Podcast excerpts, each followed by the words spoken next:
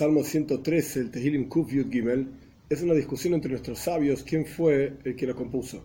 Hay quienes dicen que fue Hizkiyahu Amelech, el rey Hizkiyahu, en agradecimiento por los milagros que le ocurrieron a él, tanto de haberlo curado de su enfermedad como de haberlo salvado de Sanheirif, que fue un rey asirio que rodeó a la ciudad de Jerusalén, estuvo a punto de destruirlo, pero en la práctica, con un gran milagro de Dios, etcétera, se salvó, como está explicado en el Tanaj. Esto es una opinión. Otra opinión es que lo escribió David Amelech, el rey David, en alguna enfermedad que él tuvo y Dios lo salvó milagrosamente en todas sus guerras, etc. El punto es exactamente el mismo, es un salmo en alabanza a Dios por los grandes milagros que él hace. Aleph 1. Aleluya, aleluya, aleluya, Alaben a Dios, eso es lo que significa la palabra aleluya. Aleluya está dividido en dos palabras. Hallelu, decía, alaben, es una especie de orden, indicación. Yudkei es uno de los nombres de Dios que es parte del tetragramaton. Una Yud, una Hei, una Vav y una Hei. Las dos primeras letras. Esto es Alelu K. Lo digo así a propósito para no mencionar el nombre de Dios. Entonces, así empieza el salmo. Hallelu Abde Hashem, que alaben todos los sirvientes de Dios. Hallelu Shem Hashem, alaben el nombre de Dios. ¿Veis? Dos sea el nombre de Dios bendito de ahora y por siempre. Gimel 3.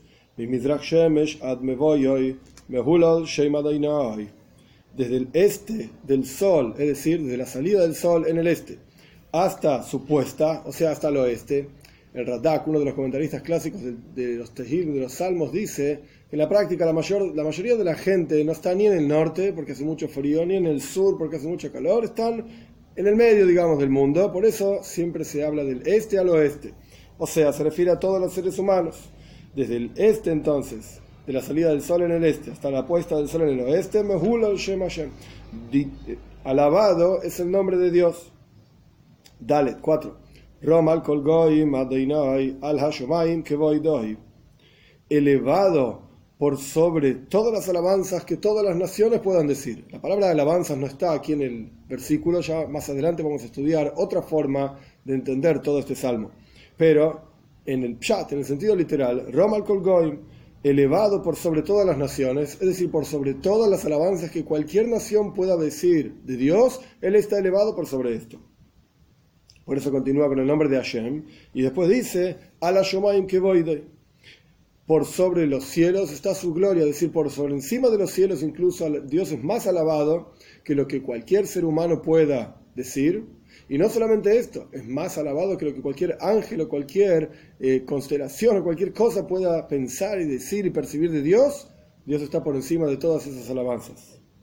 Hey, 5. ¿Quién es como Dios nuestro Señor?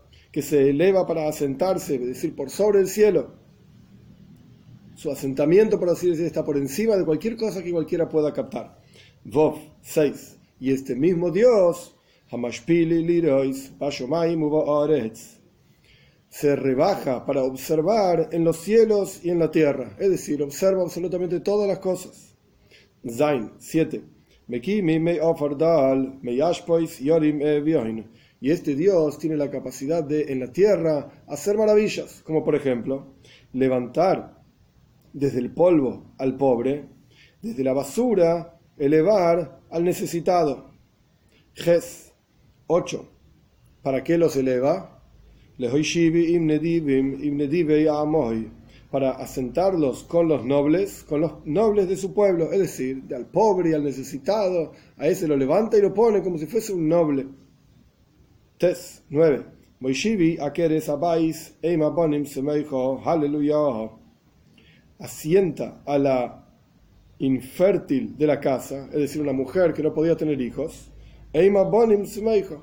Una, una madre de hijos alegre. Hallelu Yudkei. Alaben a Dios. Este es el salmo. Es decir, que Dios tiene la capacidad de cambiar el mundo, de cambiar la naturaleza del mundo, por eso es aquella mujer que era infértil, estéril, esta mujer puede dar, puede dar a luz, puede tener hijos, puede ser alegre, etc. Esta es la forma simple de entender el Salmo. Ahora bien, hay una forma un poco más profunda de entender este mismo Salmo, que en realidad es una discusión filosófica, teológica, por por así decir, entre las naciones y el pueblo judío. Las naciones lo que dicen es que Dios está muy por encima del mundo. Dios no se involucra en los asuntos terrenales y mundanos del mundo, valga la redundancia, sino que está a los Shomaim que voy sobre los cielos su gloria. Y por lo tanto, el nombre de Dios no se manifiesta aquí abajo en este mundo. Vamos a volver a leer el Salmo, no todas las palabras, pero por lo menos algunas de ellas, para ver a qué se refiere, cómo vemos dentro de este Salmo esta discusión filosófica, teológica. Primero que nada, dicen de alabar el nombre de Dios. El concepto de alabanza también significa proyección, hacer ser consciente de una existencia determinada, de una cuestión determinada. Y por eso alabamos a Dios siendo conscientes de la presencia de Dios. En el segundo versículo aparece la primera cuestión en esta discusión. Decimos, que sea el nombre de Dios bendito. En el primer versículo decimos, que sea alabado el nombre de Dios. Pero en el segundo versículo decimos que sea bendito. ¿Qué significa la diferencia? ¿Cuál es la diferencia entre alabar y bendecir? Alabar significa ser consciente de la elevación de una determinada cosa, en este caso Dios. Eso es una alabanza, uno dice, wow, es grande, es poderoso, etc. Pero braja, bendición, es que la, la energía divina se proyecta en este mundo. Baja, es decir, Dios baja para ser consciente de lo que ocurre y ocuparse de cada uno de los detalles de este mundo en forma de, como se dice en hebreo, ashgaha pratis, supervisión particular. Esto es lo que implica, lo que indica la idea de braja una breja, un canal de conexión entre el mundo supremo y el mundo inferior. Entonces el versículo dice, sea el nombre de Dios bendito. Dios está aquí abajo y su energía y su influencia está aquí abajo. Por el otro lado, en el versículo 3 lo que dice es desde el este, la salida del sol hasta el oeste, Mehula al Shemashem, es alabado el nombre de Dios, pero no necesariamente bendito. Por eso continúa en el versículo 4, Roma al Colgoim por encima de todas las naciones. Es decir, lo que dicen las naciones es que Hashem es a que voy. Dios, su gloria está en los cielos. No es honroso, no es una virtud para Dios ocuparse de las cosas mundanas y ordinarias en este mundo. Olvídate, Dios no nos ve, no nos conoce. A la que voy. Sobre los cielos está su gloria. Por el otro lado, contestamos en el versículo 5, Mika ¿Quién es como Dios nuestro Señor? vi las llaves él se eleva para sentarse tanto en los cielos como en la tierra. Él está presente tanto en los cielos como en la tierra. Y continúa Mashpili y desciende Liris para observar, para supervisar a Shomaimu Baaretz en los cielos y en la tierra. Está en todas las situaciones, en todas las circunstancias. No hay lugar donde Dios no esté. Y no solamente esto, continúa el Salmo. Al pobre lo levanta de la basura y del polvo, etc. Y no solamente esto, sino que cambia también las leyes de la naturaleza. Porque al fin y al cabo, sabemos que un día un pobre puede tener la, el mundo es como una rueda, digamos. Un día estás arriba, un día estás abajo, etc. Entonces el pobre antes estaba en el, en el polvo y era pobre, y ahora se volvió un noble. Ok, puede ocurrir. Pero en el último versículo, aquella mujer que era estéril, estéril y no podía tener hijos, esa mujer se transforma en Bonim Semeja, una madre de hijos con alegría. Esta es la discusión, por así decir, filosófica entre las naciones y el pueblo judío.